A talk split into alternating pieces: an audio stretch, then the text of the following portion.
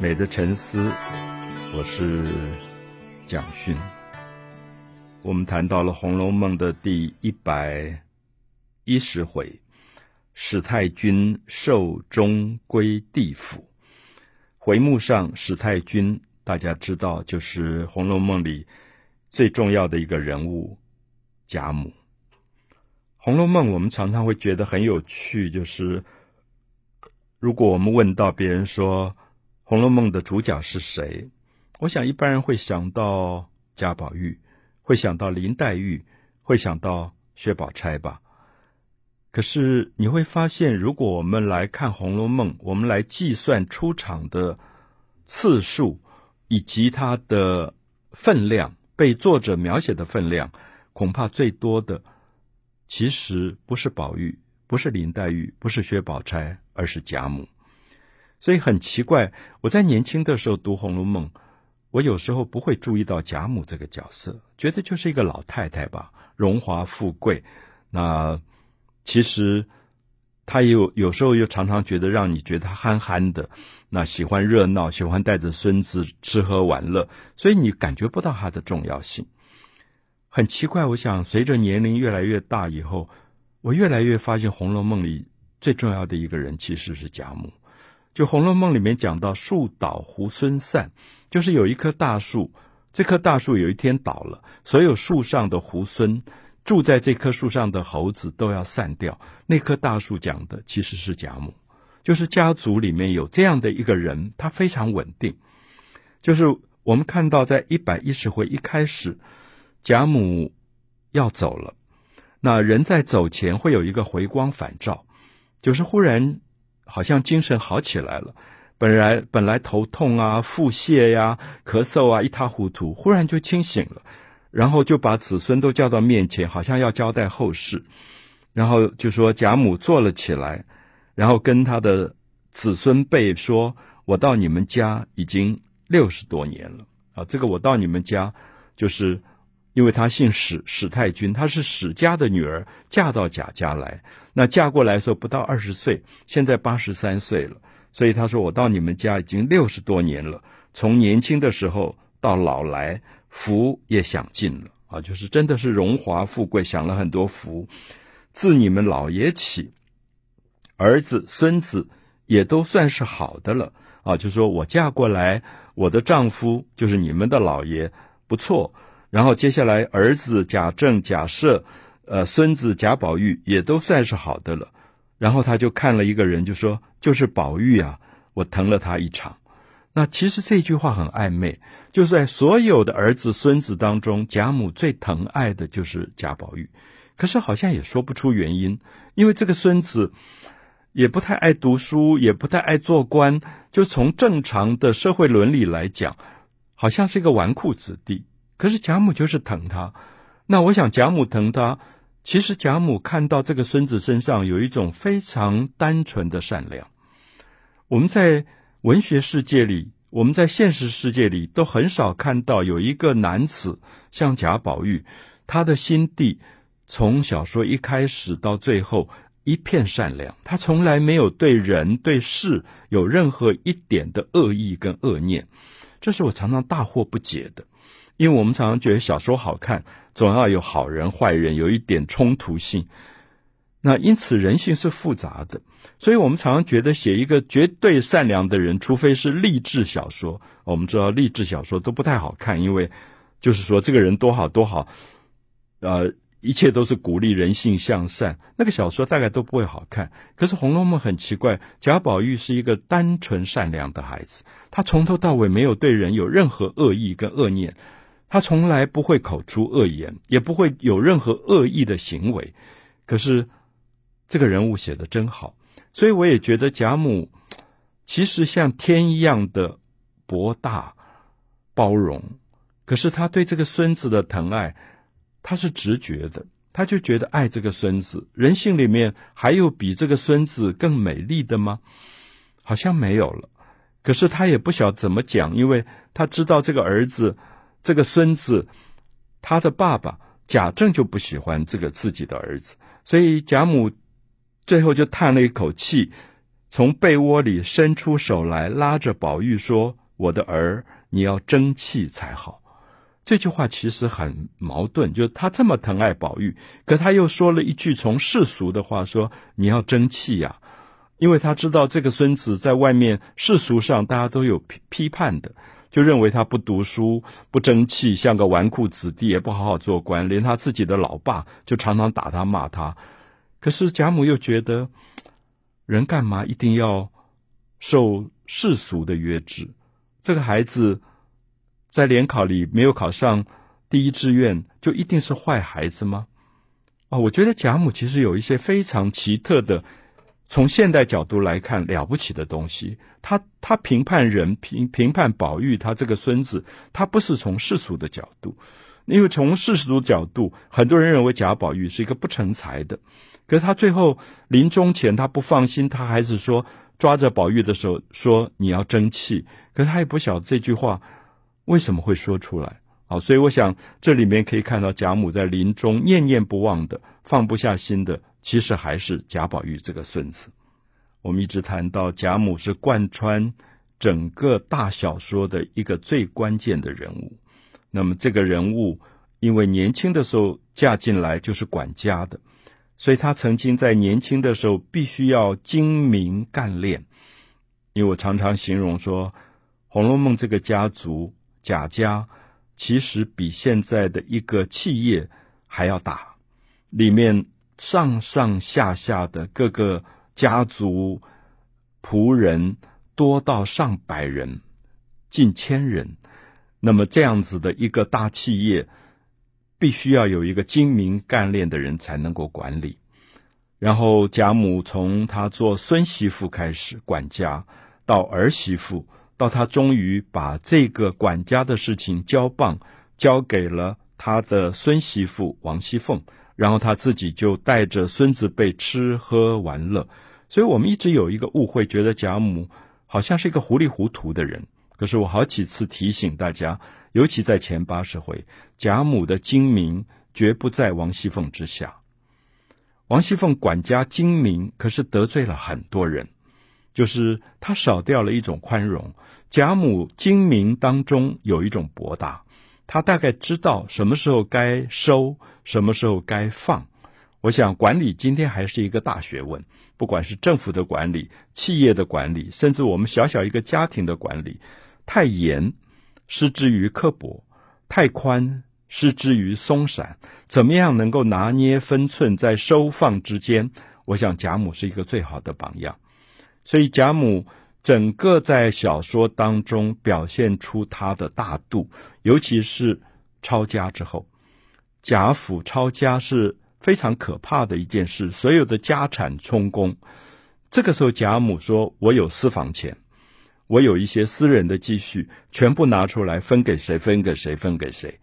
所以这个善于资贾母明大义那一篇也写得极好，就是。谈到了一个真正的管理者，一个领袖人物，他没有私心，他把一切东西都跟大家分享。所以贾母在死亡的这个时刻，当然是家族最出现危机的这个时刻。那他死后得到了朝廷很大的赏赐，因为他是元妃祖母，而且是世代功勋的夫人。所以皇室赏银一千两，然后由礼部，就是国家的，有点像我们今天的内政部来主祭。可是这个时候贾家其实已经有一点没落了，因为没落，所以小说里讲到男仆人只剩下了二十一个人，女仆人只有十九个人。那所以人数非常少。我们知道在兴盛的时候，贾母兴盛的时期。这个家族的仆人是上百人之多的，可是现在男仆人只剩下二十一个，女仆人女仆人剩下十九个人，可是还是要办丧事，那因此丧事好像就办得有点简陋。那在一百一十回里面特别讲到了贾母一生最得力的一个助手，就是鸳鸯，她的丫头鸳鸯。我常常讲到鸳鸯也是了不起的。她跟在贾母身边，所以她学到所有贾母的明理、公正，大度，啊，明理公正大度，所以他在这个时候，他就觉得很不安，因为他觉得再怎么样子，贾母一辈子全部是为这个家族在付出心血。那即使我们到了最没落的时候、最不堪的时候，贾母的丧礼不能草率，所以鸳鸯就去找了当时负责办这个丧礼的王熙凤，就跟他说：“临死了还不叫他风光风光吗？”这里面有一点指责了，就说老太太是什么样的人物？这个家族的百年富贵都是因为她有承担。可是现在你们晚辈办他的丧事，怎么可以办得这么草率？那因此我们也可以对比一下，就是《红楼梦》有两个主要的丧事，在前八十回里面有一个秦可卿的丧事，秦可卿是贾母的孙媳妇，那个丧事办到简直辉煌到惊人的地步，所有的王爷、政府的要员全部都出动了。可是到一百一十回。贾母的丧事相形之下就有一点简陋，所以鸳鸯是一个非常忠心于贾母的人。那照理讲，轮不到他一个做仆人丫头的说话，可是他看不过去了，他就去找王熙凤说：“临死了还不叫他风光风光吗？”意思说，你们怎么会把丧事办成这样子？我们家族虽然败落了，可是也不至于要在老太太的丧事上。变成这么让人耻笑。那其实《红楼梦》里，我们特别喜欢鸳鸯这个角色。我们特别讲到，他一生都给了贾母，他佩服贾母，他尊敬贾母，他爱贾母。所以我常常讲到说，她不只是贾母的丫头，其实她是特别助理。贾母想到什么东西，就问鸳鸯，鸳鸯一定说在哪里。贾母冷热。要脱衣服、穿衣服都是鸳鸯在负责。要吃什么，要多吃一点、少吃一点，也是鸳鸯在控制。他是特别助理，他也是特别秘书。所有贾母的大大小小的事，都是鸳鸯在打点。所以，因此我们也看到，在一百一十回里面，刻意的描写了鸳鸯这个仆人的重要性。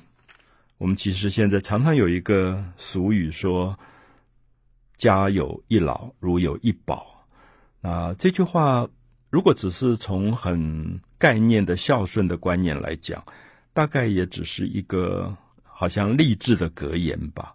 啊，可是我觉得，如果用《红楼梦》的贾母来看，所谓的家有一老，是说他拥有这么漫长的家族经验，而他对这个家族的心血的付出，如同我们今天看到许多在台湾的企业的第一代的董事长，从创业。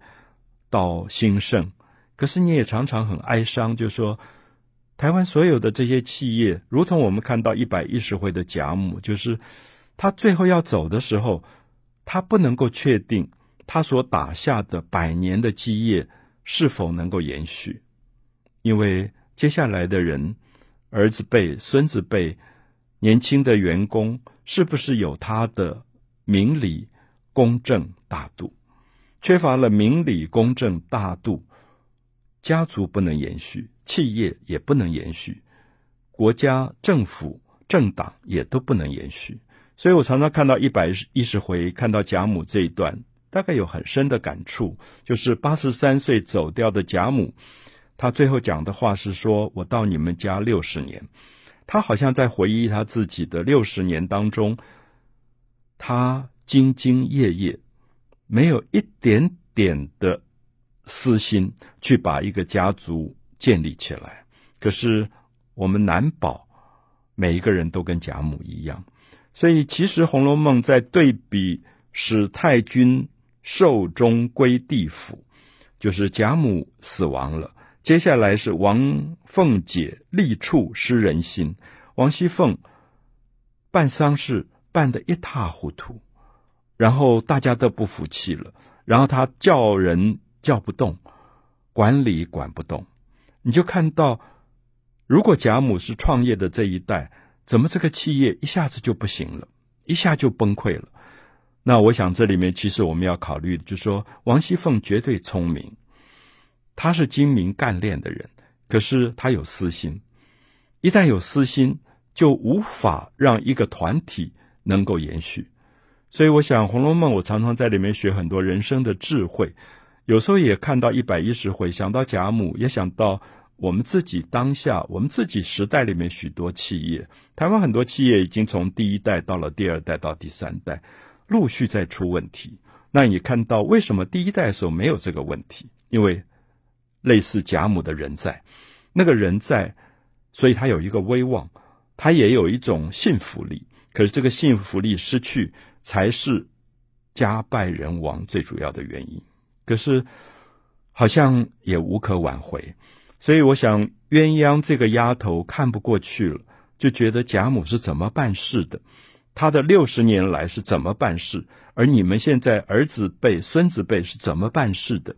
那这个时候他立刻就对比出来了。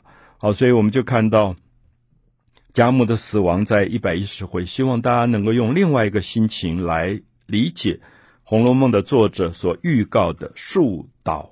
猢狲散，就是说，其实一百一十回只是预告贾母走了，这棵大树倒了，所以所有依附在这个大树上的猢狲们，像孙子辈们，大概也都要陆续散去。那所以，如果下一回大家看到就是鸳鸯的自杀，殉主，就是他觉得他活着其实没有更大的希望了，因为我们都知道。在贾母在世的时候，鸳鸯因为长得漂亮、年轻能干，所以就曾经被贾母的儿子贾赦试图染指，要把她纳为小三，然后受到贾母的指责。可是贾赦当初讲的话，大家都记得，就说老太太在，你敢如此？老太太有一天走了，你还逃得过我手心吗？这是一个有钱有权势的坏男人讲出来的话。那鸳鸯当然记得。